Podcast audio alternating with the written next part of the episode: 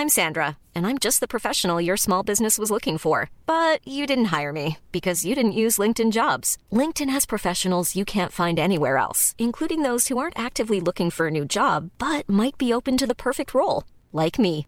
In a given month, over 70% of LinkedIn users don't visit other leading job sites. So if you're not looking on LinkedIn, you'll miss out on great candidates like Sandra. Start hiring professionals like a professional. Post your free job on linkedin.com/people today.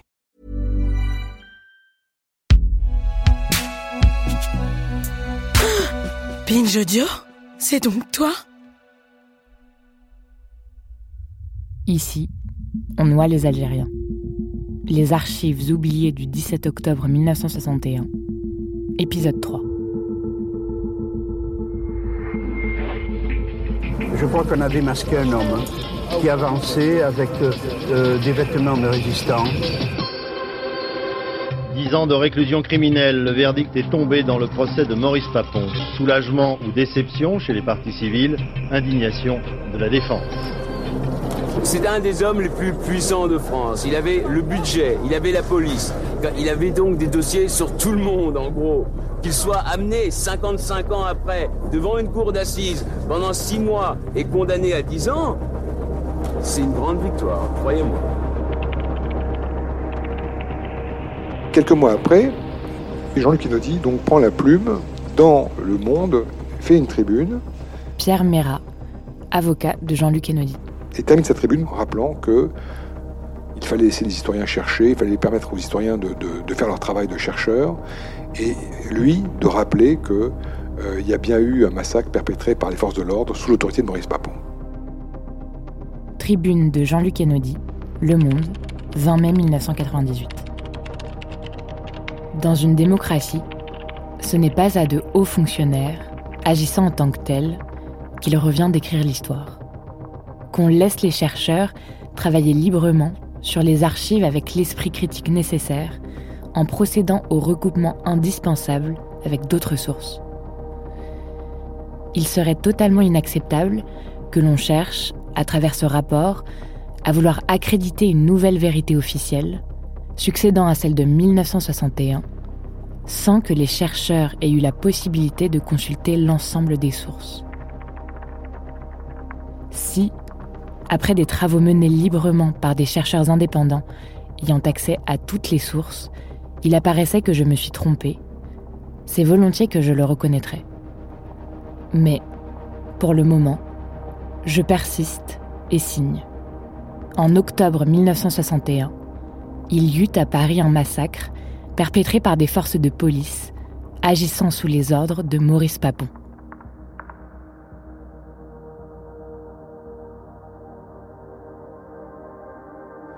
Quelques jours après euh, cet article du Monde, Jean-Luc Kennedy reçoit une citation devant le tribunal correctionnel pour diffamation à l'encontre de Maurice Papon. Et là, là, il fallait comprendre qu'il y avait un enjeu majeur dans, ce, dans cette audience qui était euh, si Jean-Luc Kennedy était condamné pour euh, diffamation, euh, nécessairement, euh, ça aurait permis à Maurice Papon de dire bah oui, j'avais raison. Voilà, moi, moi, les partis civils qui ont témoigné contre moi, ils sont condamnés pour diffamation. C'était un coup terrible porté effectivement aux partis civils dans leur ensemble, pour le coup. Et euh, il avait choisi euh, ce point d'attaque parce qu'il savait qu'il y avait un, événement qui n'avait pas été encore euh, investigué par les historiens, qui, ne faisait pas l'objet dans les histoires d'une quelconque relation, qui était controversé par des historiens de, de, salon, des historiens d'État ou des historiens aux ordres, et que tout ceci était un combat long et difficile, qui pouvait lui permettre effectivement de- d'entrevoir une brèche dans laquelle il allait tout de suite s'engouffrer.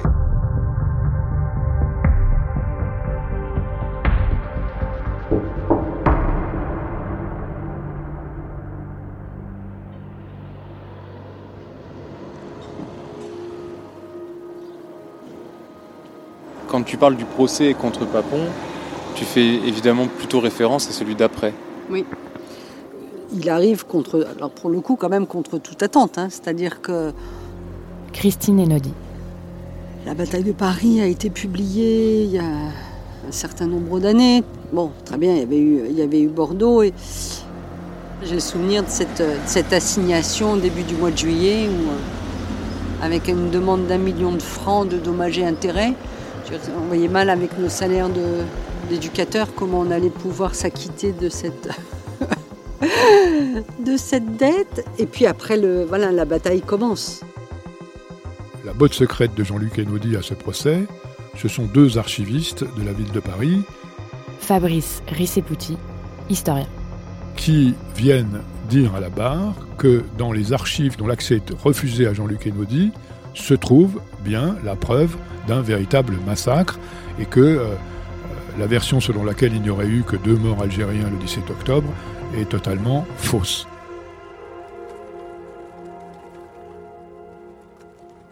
Dans ces archives judiciaires, on peut dénombrer euh, plusieurs dizaines de morts qui sont à coup sûr euh, des morts du fait de la police le 17 octobre 1961. Ce qu'il faut savoir, c'est que le procureur a appelé à, ce que Jean-Luc Kennedy soit condamné, malgré tout, tout en reconnaissant dit un massacre, ce qui est un peu paradoxal.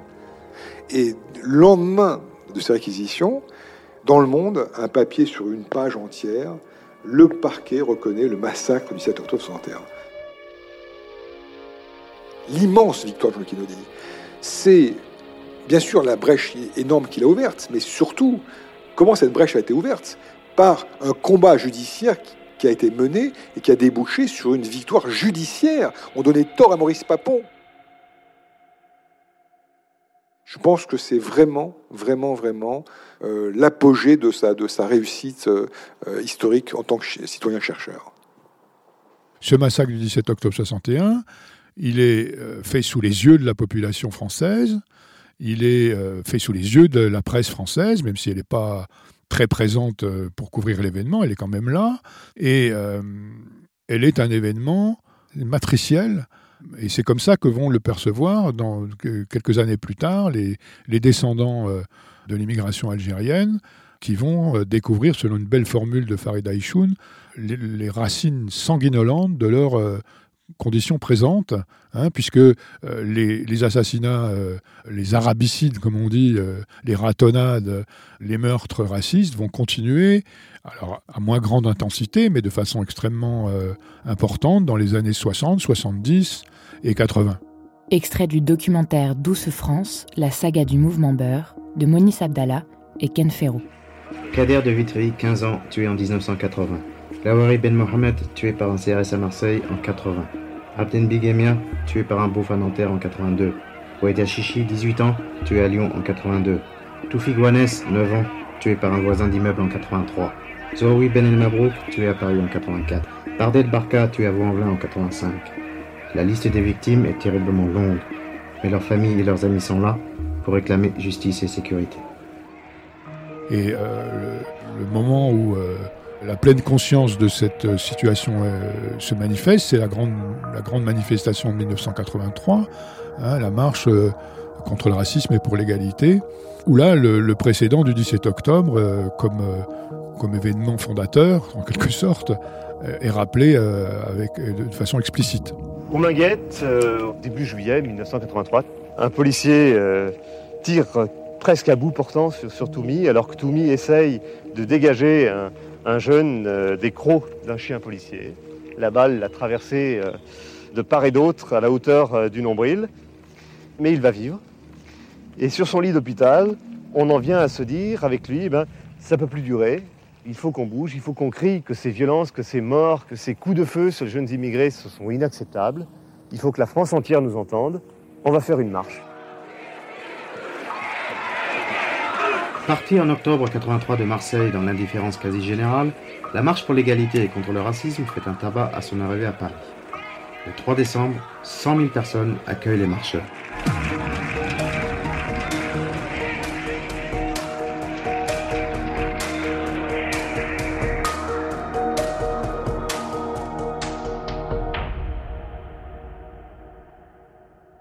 dès, les années 1990, la fin des années 90, se constituent des, collectifs de ce qu'on appelle hein, parfois les, militants de la mémoire, qui exigent euh, une reconnaissance politique du 17 octobre 1961 et dont la première revendication est que euh, la République française reconnaisse qu'il s'agit d'un crime d'État, c'est-à-dire euh, pas d'une pas d'une bavure, euh, pas de quelque chose qui serait arrivé par le fait d'excès commis par certains, mais bien de quelque chose qui a été un crime qui a été organisé délibérément par l'État. Ces collectifs revendiquent aussi, à ce moment-là, l'ouverture des archives, et revendique également donc euh, l'édification de lieux de mémoire, euh, un enseignement euh, scolaire de l'événement. Écoute, je voulais qu'on se retrouve ici parce que c'est vrai que c'est un peu le carrefour de l'histoire qui nous intéresse. Et on a la préfecture qui est là, le pont Saint-Michel qui est juste derrière nous, et puis la Seine qui passe en dessous on, est, ici dans un quartier quand même qui est chargé d'histoire républicaine en particulier, pas seulement. Il y a deux pas d'ici, il, y a la plaque qui commémore euh, la libération de la préfecture de police en 1944.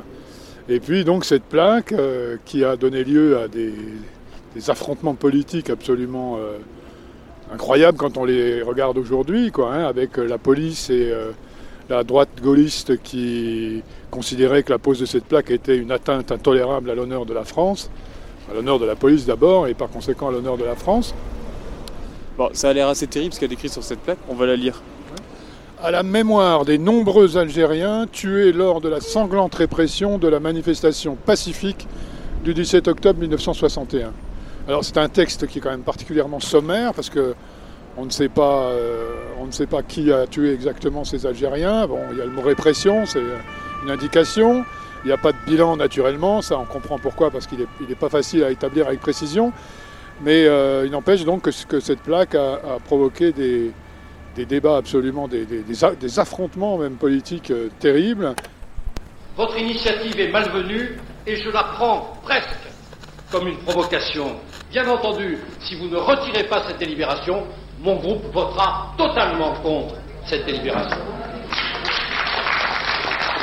Le préfet de police de Paris de l'époque, Maurice Papon, de sinistre mémoire, agissant dans toute cette affaire sous les ordres du ministre de l'Intérieur, Roger Frey, du Premier ministre Michel Debré et du président de la Ve République, Charles de Gaulle, venait de décider d'un couvre-feu.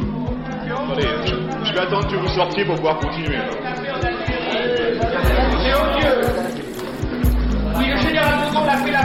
Algérie. Je ne pas interrompu. Voilà. Vous aurez la parole dans 5 minutes.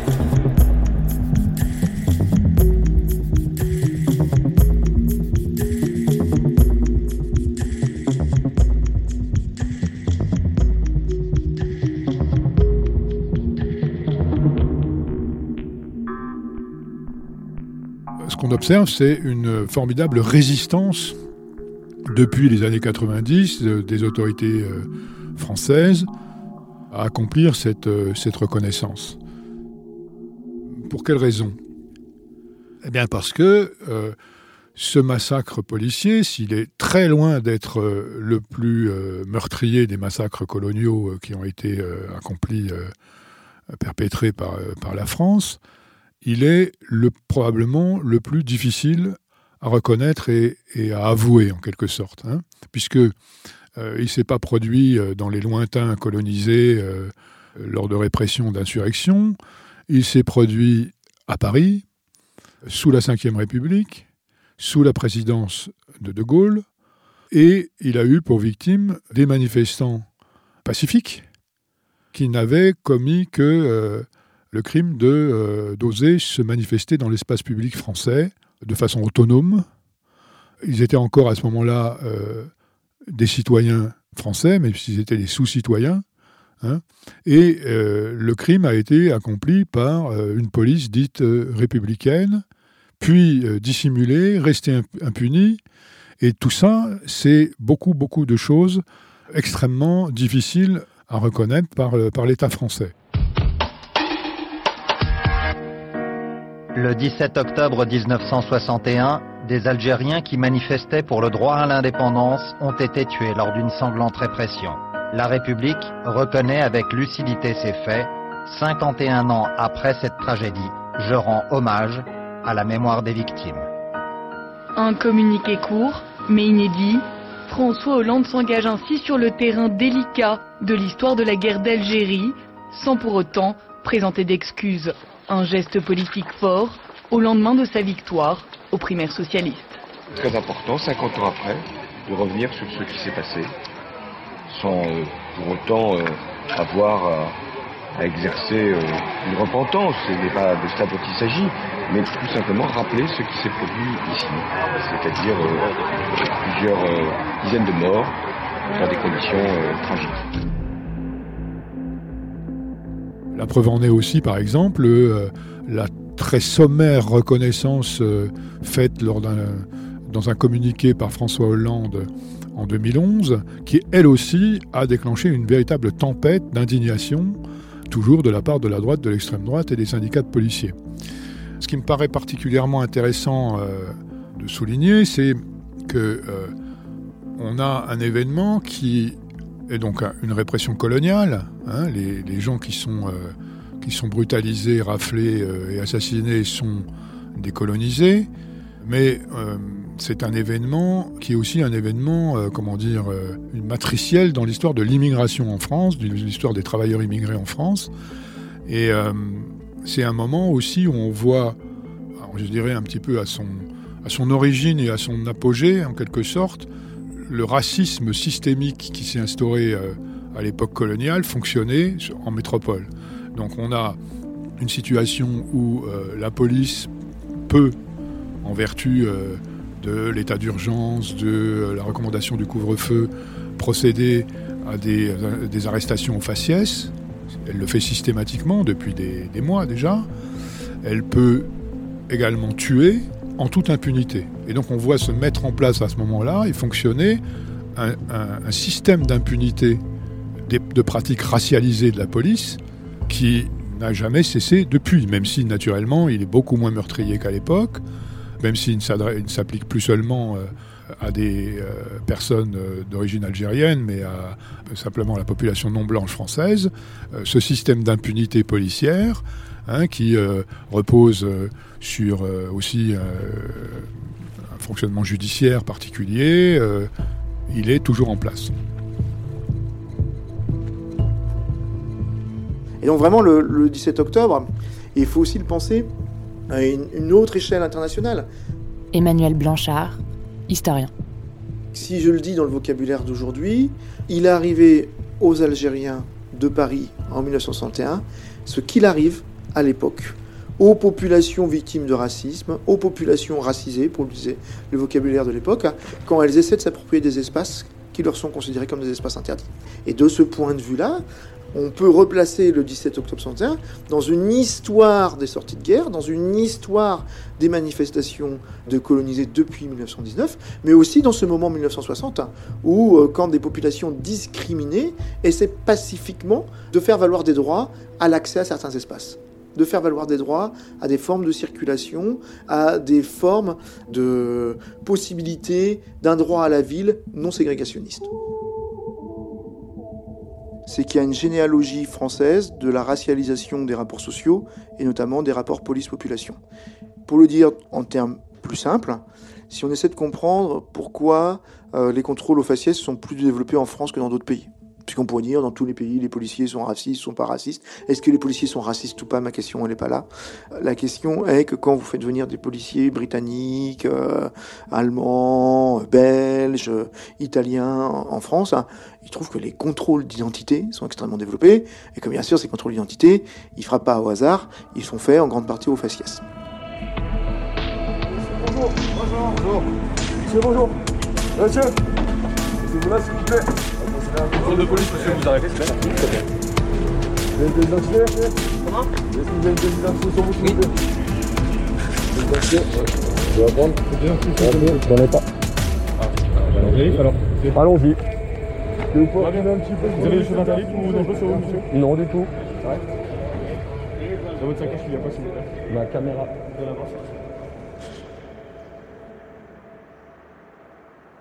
de manière aléatoire, ça ne veut absolument rien dire. Il n'y a jamais d'aléatoire. C'est toujours des critères en fait. Et les critères sont racistes évidemment. Youssef Brakni, militant antiraciste et porte-parole du comité Adama. Et le 7 octobre 61, c'était déjà le début de ce fichage et de contrôler une seule population et du coup d'interdire à une seule population l'espace public à partir d'une certaine heure. D'accord Mais déjà auparavant, même en pleine journée, il était très difficile à cette époque-là, dans les années 60, en pleine guerre d'Algérie, pour un arabe de sortir tranquillement dans la rue. Et je ne parle même pas de ce qu'il y a pu avoir après, les ratonnades, etc., où c'est déjà la question d'être dans l'espace public, en fait. Or, la question des contrôles d'identité, et c'est ce que montre le 7 octobre 61, c'est qui peut être dans l'espace public ou pas. Et c'est ça qui est fondamental. Et c'est ça avec Adama Traoré. Qu'Adama Traoré, ça part d'un contrôle d'identité. Il n'était pas recherché, Adama Traoré. Adama Traoré était pas recherché, il était sur son vélo, il circulait dans l'espace public, dans sa ville, et pourtant il se fait poursuivre. On lui court après. On lui court après. C'est ça qui est, ça qui est juste hallucinant en fait. il finit écrasé par trois gendarmes, par trois militaires. Et ça c'est pas normal en fait. Or, le 761 c'est exactement ça. C'est-à-dire que c'est la question de qui peut circuler librement ou pas. Et en fait, du fait de son appartenance, on ne peut pas circuler comme on veut dans l'espace public en France. Et c'était le cas en 1961, et c'est toujours le cas en réalité encore aujourd'hui dans une moindre mesure. Et donc, euh, pour nous, ce lien-là, on le fait à partir de ça, du contrôle de ceux qui sont légitimes ou pas à être dans euh, l'espace public. Les travailleurs euh, arabes, avant qu'ils demandent des augmentations de salaire ou des trucs comme ça, ils veulent quand même qu'on les traite comme des hommes. C'est-à-dire ils veulent qu'ils aient une dignité d'homme. On ne peut pas l'avoir avec de l'argent, ça il faut qu'on nous considère comme des hommes. C'est-à-dire que dans les, quartiers, on ne vient pas arrêter les travailleurs arabes comme des chiens, on les emmène dans des commissariats, on les frappe, on les insulte. Et puis sur les, chantiers, on, les patrons qui les traitent euh, comme des, bêtes. Ce qu'on veut, c'est vivre, simplement. On ne demande pas euh, la lune, on ne demande pas, on veut vivre.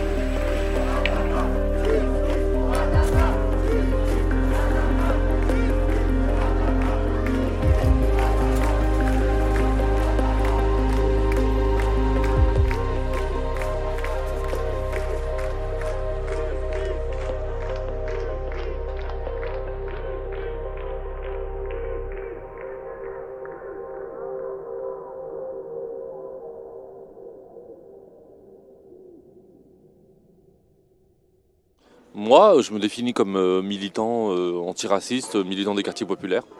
Les premiers concernés qui tentent de mobiliser, euh, de créer une conscience aussi dans la société française, une conscience sur la question des violences policières et du racisme, et de placer au cœur de l'agenda politique ces questions. Moi, c'est ce que j'essaie de faire, c'est ce qu'on fait avec le comité Adama. Et donc, du coup, c'est vraiment de faire en sorte que cette question soit au cœur des débats, au cœur de la société.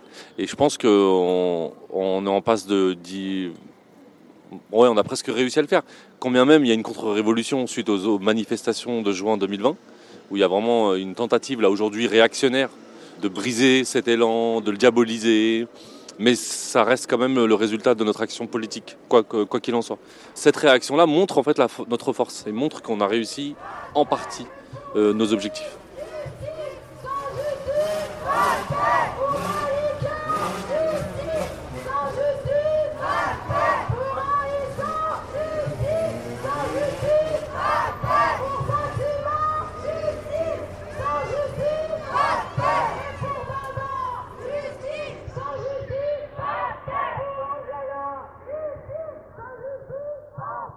On a une jeunesse, on a une nouvelle génération antiraciste qui est très dynamique, euh, très organisée, euh, qui arrive à mobiliser, qui arrive à imposer ses sujets en fait.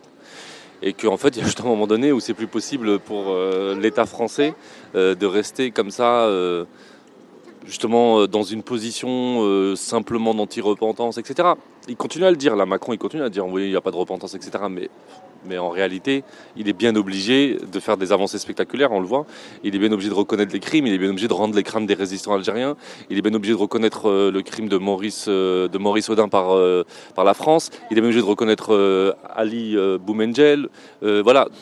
Et ça, c'est dû au fait qu'effectivement ça avance, mais aussi, et c'est ça qui est important, à l'échelle internationale, où en fait, c'est un peu la honte pour la France. C'est-à-dire qu'on voit même en Belgique il y a une, un débat, il y a une prise de conscience sur le cas du Congo pendant la colonisation, même du roi euh, Léopold, etc. On le voit, il y a des avenues qui sont débaptisées. On le voit, il va y avoir un musée sur l'histoire coloniale. Il n'y a pas de musée sur l'histoire coloniale en France. Il y a un musée de l'histoire de l'immigration. Il n'y a pas un musée de l'histoire coloniale. Je veux dire, même en Belgique, en Angleterre, j'en parle même pas. Aux États-Unis, bon là, c'est carrément, euh, ils sont beaucoup, beaucoup plus en, en, en avance. Donc il y a vraiment des vrais débats, des vraies questions qui avancent partout dans le monde. Et la France ne pouvait pas rester comme ça, alors que c'était un, des plus grands empires euh, voilà, colonial à l'échelle euh, planétaire, et c'était pas possible qu'il n'y ait pas ces avancées-là, même à la marge. Et je crois pas que ce soit une question de génération, hein, comme on le dit tout le temps, ouais, parce que Macron n'a pas connu la guerre, parce que Macron, c'est pas du tout ça. C'est la question de comment, à un moment donné, dans une société, les militants, les mouvements de masse arrivent à inscrire ces questions-là dans le débat et à imposer un rapport de force. C'est tout. Depuis le 2 juin, la France reconnaît qu'il y a du racisme dans la police française, dans la gendarmerie française. C'est une victoire, le fait qu'ils le reconnaissent, mais on ne l'a pas imposé, c'est pas un cadeau qu'ils nous ont fait. On a fait en sorte qu'ils reconnaissent le racisme et que quand on se fait tuer majoritairement, ce sont les personnes non blanches, majoritairement les noirs, les arabes, les personnes non blanches qui meurent. Et quand le peuple français descend, bah, le message il est plus fort c'est qu'on réclame tous la même chose. C'est une justice juste pour tout le monde.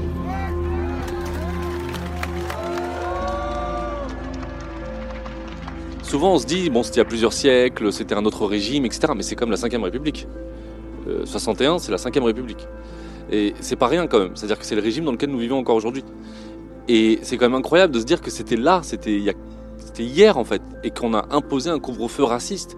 Et c'est très intéressant quand on nous dit qu'on importe des idées des États-Unis, on importe une histoire américaine, qu'en France il n'y a jamais eu de ségrégation, qu'il n'y a jamais eu de ça. Mais qu'est-ce que c'est que ce couvre-feu raciste qui ne concernait qu'une seule partie de la population, de population de travailleurs, parce qu'ils étaient là pourquoi les Algériens? Ils venaient des bidonvilles principalement. Mais qu'est-ce qu'ils y faisaient? Ils faisaient pas que vivre dans des bidonvilles entre quatre planches à attendre la misère comme ça ou à mourir de froid parce que c'était des conditions effroyables de vie. Non, ils venaient parce qu'ils travaillaient en France. Et ils étaient là depuis très longtemps. Il y a toujours eu des Algériens, on le sait, l'histoire ici de Paris notamment, avec euh, les fameux cafés euh, de, Kabyle, euh, le métro, les premiers travaux des métros, etc. C'était les Kabyles, on les trouve dans les mines du Nord, etc. Bref, donc il y a une histoire déjà là qui s'inscrit, qu'on pourrait appeler l'histoire de l'immigration déjà en fait quelque part. Même si techniquement les Algériens n'émigraient pas entre guillemets, c'est-à-dire que c'était le territoire national, ils changeaient de territoire, quoi. On peut dire ils changeaient de région, comme les Auvergnats changeaient de région montant à Paris, quoi. C'était à peu près ça pour les Algériens. Est-ce que cette uniforme, c'est le permis de tuer, le permis de blesser, le permis d'humilier? Je ne sais pas. En tout cas, c'est ce que moi je vois. Voilà ce qu'on vit aujourd'hui. Et c'est pas qu'aujourd'hui en vérité. Je dis aujourd'hui, mais c'est une grosse connerie. Voilà ce que vivent les gens depuis 40 ans en France. Sauf qu'aujourd'hui, on a les caméras, on a les réseaux sociaux et on a les téléphones portables qui nous permettent de filmer. Ça, ça nous sauve.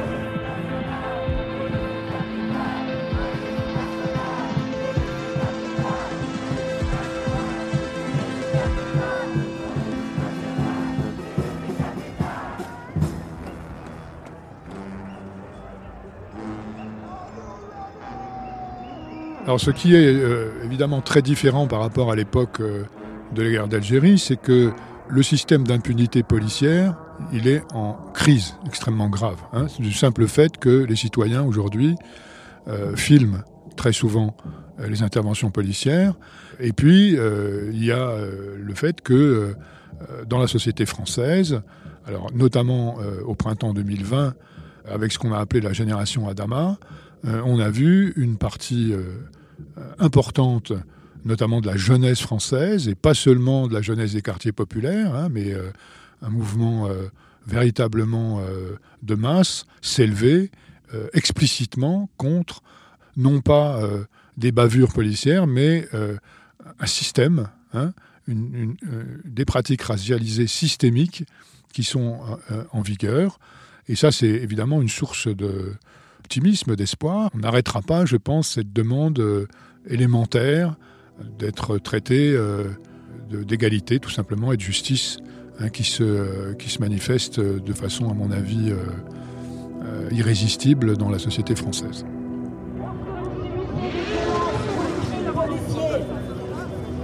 Vous avez des droits, ne restez pas dans la fatalité. Faisons de sorte de ne pas avoir affaire à eux, de à eux, de connaître ses droits, de leur rappeler leurs devoirs envers nous. Vous pouvez porter plainte, vous avez le droit de porter plainte. Quand les forces de l'ordre viennent dans les quartiers et qu'ils fassent de sorte que ce soit un endroit sans droit, ne pas se dire c'est normal, on a l'habitude, non ce n'est pas normal. Nous avons des droits, ne restez pas isolés. Faites valoir vos droits.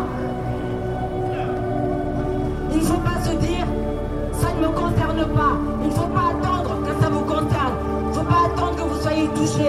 Aujourd'hui, tout le monde peut être touché. Il y a 14 ans, c'était mon frère Lamine qui a été tué. Il aurait eu 40 ans au mois d'août dernier.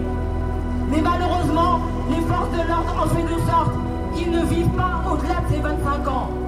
Et ça, ils n'ont pas justement ce droit-là envers nous, à se dire qu'ils ont un droit de vie ou de mort sur nous. Non, nous ne sommes pas des sous-humains. Nous sommes des humains avec des droits comme tout le monde. Quand c'est un problème mineur pour des personnes blanches, c'est pas pareil que lorsque ce sont des personnes non blanches.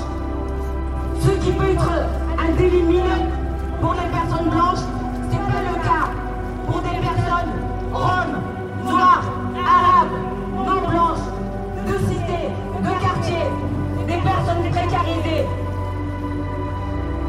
Vérité, justice et réparation pour toutes les victimes tuées par les forces de l'ordre, les victimes tuées en prison par les matons, pour les victimes blessées, mutilées, pour les familles endeuillées. Force et courage à vous, ne nous laisserons pas faire.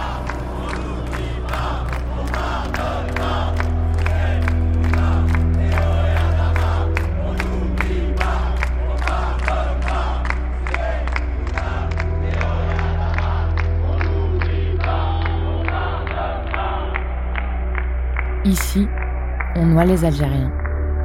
Les archives oubliées du 17 octobre 1961. Un documentaire de Tristan Thiel, réalisé par Solène Moulin, avec l'aide d'Adèle Itel El Madani. Merci à Fabrice Rissepouti, Pierre Mera, Emmanuel Blanchard, Youssef Brakni pour les éclairages historiques. Et merci à Christine Enodi pour la confiance. Ce documentaire a été produit par Juliette Livartowski pour Programme B, qui est un podcast de Binge Audio préparé par Lauren Bess. Tous nos prochains épisodes et nos très très nombreux épisodes précédents sont et seront à retrouver sur toutes les applis de podcast. Cherchez-nous sur Internet si vous voulez nous parler et à très vite pour un nouvel épisode.